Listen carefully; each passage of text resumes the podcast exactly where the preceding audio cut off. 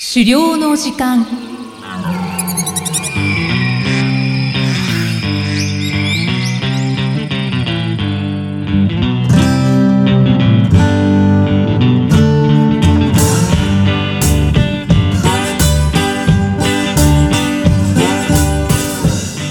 こんにちは、漁師の藤井久人です。こんにちは進行役の生きみえですこの番組では狩猟に関する様々なトピックをお話ししています藤井さん今回もよろしくお願いいたしますよろしくお願いします。さて今回は箱穴漁の結果の振り返りについてのお話ですねはい。前回もちょっと触れましたけども、2月15日で漁期が終わりまして、はいまあ、ついに箱穴撤収いたしました。はいで残念ながら、こう狙っていたタヌキとか、ハクビシンを捕獲することはできなかったんですね。うーんで、まあ、取れたのは、あの、逃がした野猫っていうのだけになりました。はいうん。で、野猫も以前お話ししたんですが、それとは別にですね、まあ箱穴を森の中に移動した後にも、実はもう一匹捕獲したものがいまして、あそうなんですねうん。まあこれも同じように逃がしています。うーんまた野猫だったんですねそうですね。まあ最初は野猫いなくていいなと思ってたんですけど、はいまあ最終的に取れたのは やっぱ野猫だったっていう結果になりまして、うーんうん。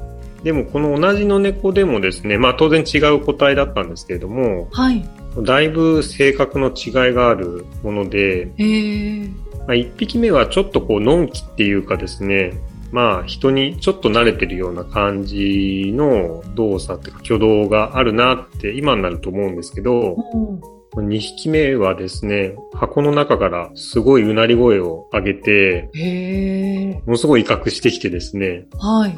うん。もう完全にこう、野生の肉食獣っていうような個体だったんですよね。へえ、野生満載だったんですね。うーん、なんか、あれほどの敵意をむき出しにされるっていう経験って、ちょっと普通ないなって、その時初めて思ったんですけど、おーうん、やっぱこう、それこそ殺意って言った方がいいのかな。 うんええ、そんなにですか。ものすごい、うん、ものすごいうなり声を上げて、わまあ、当然箱の中に入ってるんで、まあ別に襲ってくることはないんですけども、あ、はい。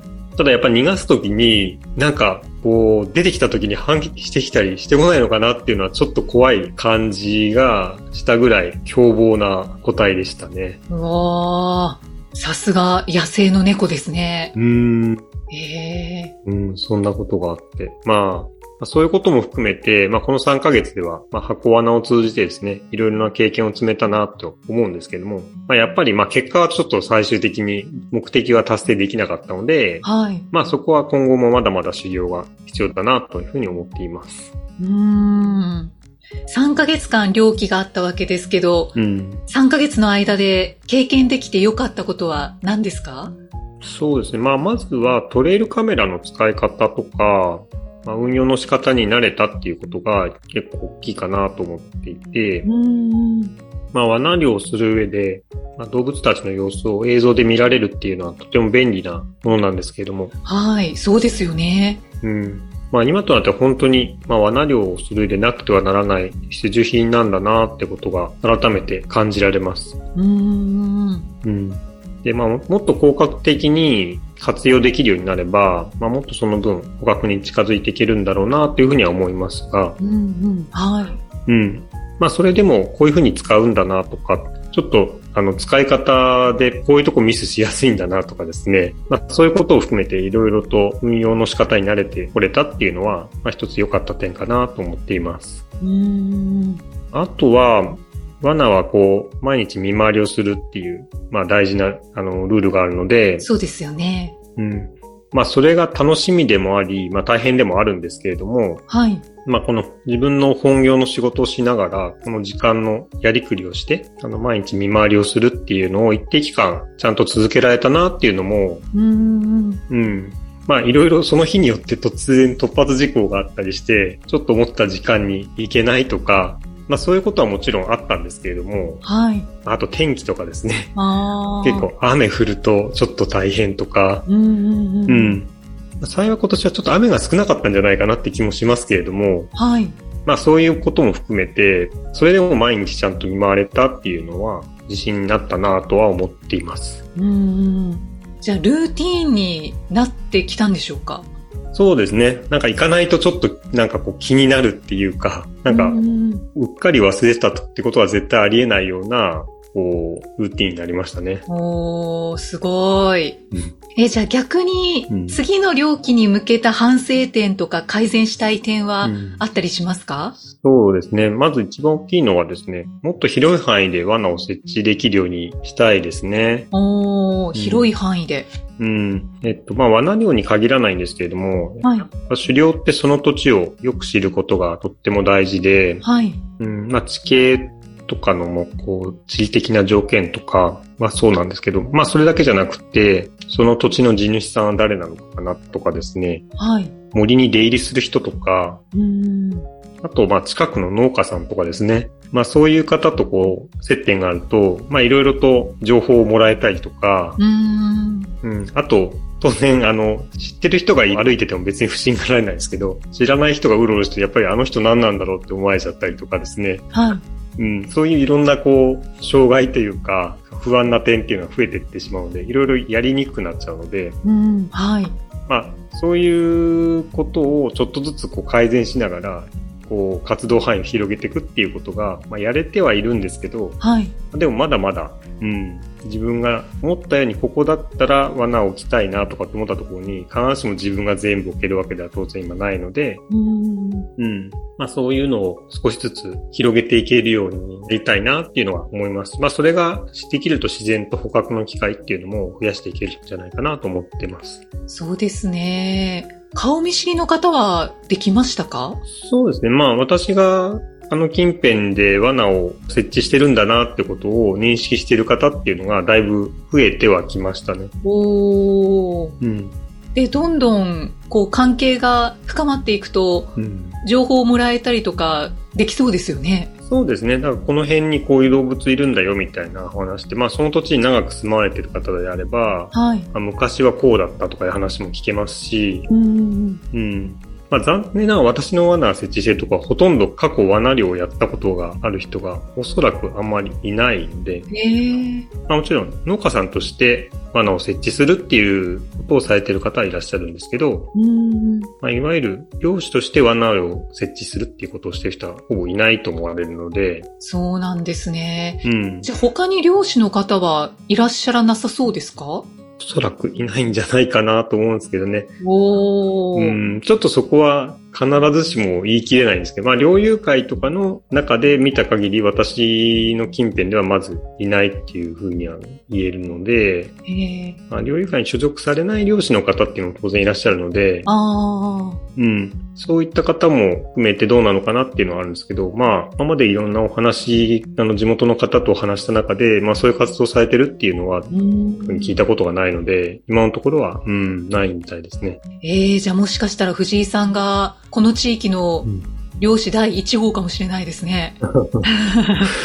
それをなんかちょっと、あ、多分、そういう、そこまでいくのちょっとわかんないですけどね。まあ、今の時点では、ほぼほぼ一人だと思います。うん。ええなんかそういうのって、こう、もっとやる気が出てくるような感じがします ね。そうですね。漁師頑張るぞっていう。うん。なんかね、そういう問題が発生した時に対応できるように、なんかこう自分がもっとこう役に立てるような何かこうね、機会を持てるといいなと思うんですよね。うー。うんん。はい。あとはそうですね、あの、罠の種類として、まあ、今期はずっと箱罠を使ってきたわけなんですけれども、はい。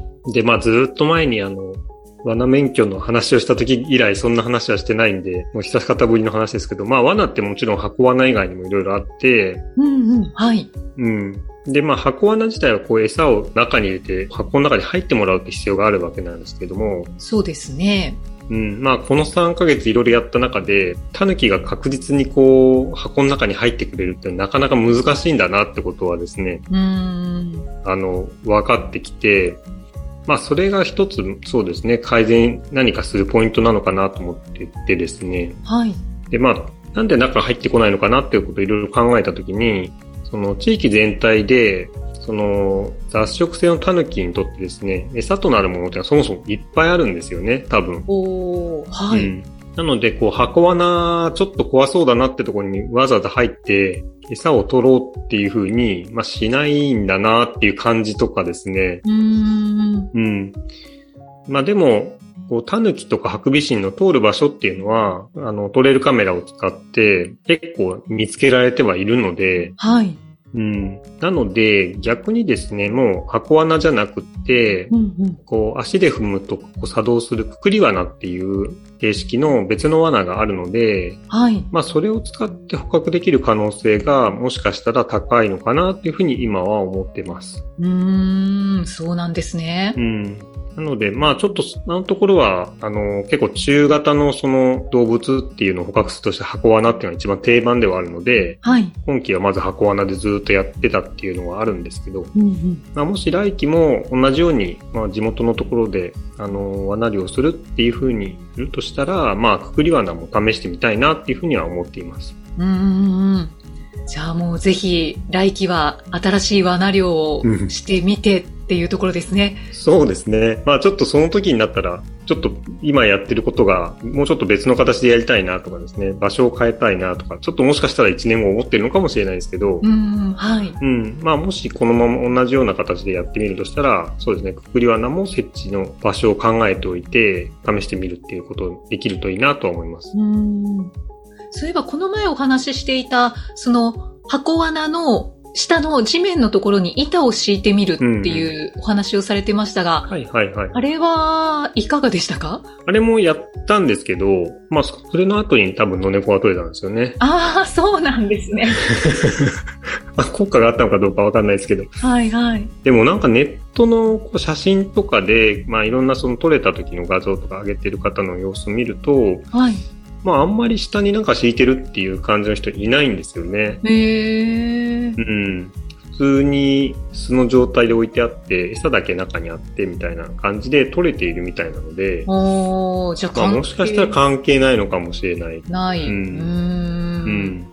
まあ、でも試行錯誤ですね、やっぱり。そうですね。まあ自分が疑問に思ったことは一個一個試していった方が多分いいと思うんで、うんうんううんん、そうですね。うん。あと、ちなみに漁期が終わったのは、まあ地元の県なんですけれども、はい。あの、狩猟者登録実は別の県でも私してまして、あ、はい。うん。そこではですね、あの、まあ、鹿とイノシシが多いっていうことで、3月15日までは、鹿とイノシシの捕獲は可能です。おー。うん。じゃあ、行かれるんですか藤井さん。そうですね。まあ、なので、まあ、3月15日までにはですね、一度行きたいと思ってまして、うん。うん。まあ、予定通り行けたらまた番組でお話ししたいなと思ってます。お願いいたします。まあ、こう宣言すると行かざるを得ないっていう自分を追い込んでる感じではあるんですけど。そうです ね。まあ、予定通り行けたらっていうことですうんね。そうですね、はい。あわ、かりました。でもちょっと楽しみにしております。りがとうございます。はい。さあ、この番組では資料に関するご質問や番組へのご感想をお待ちしています。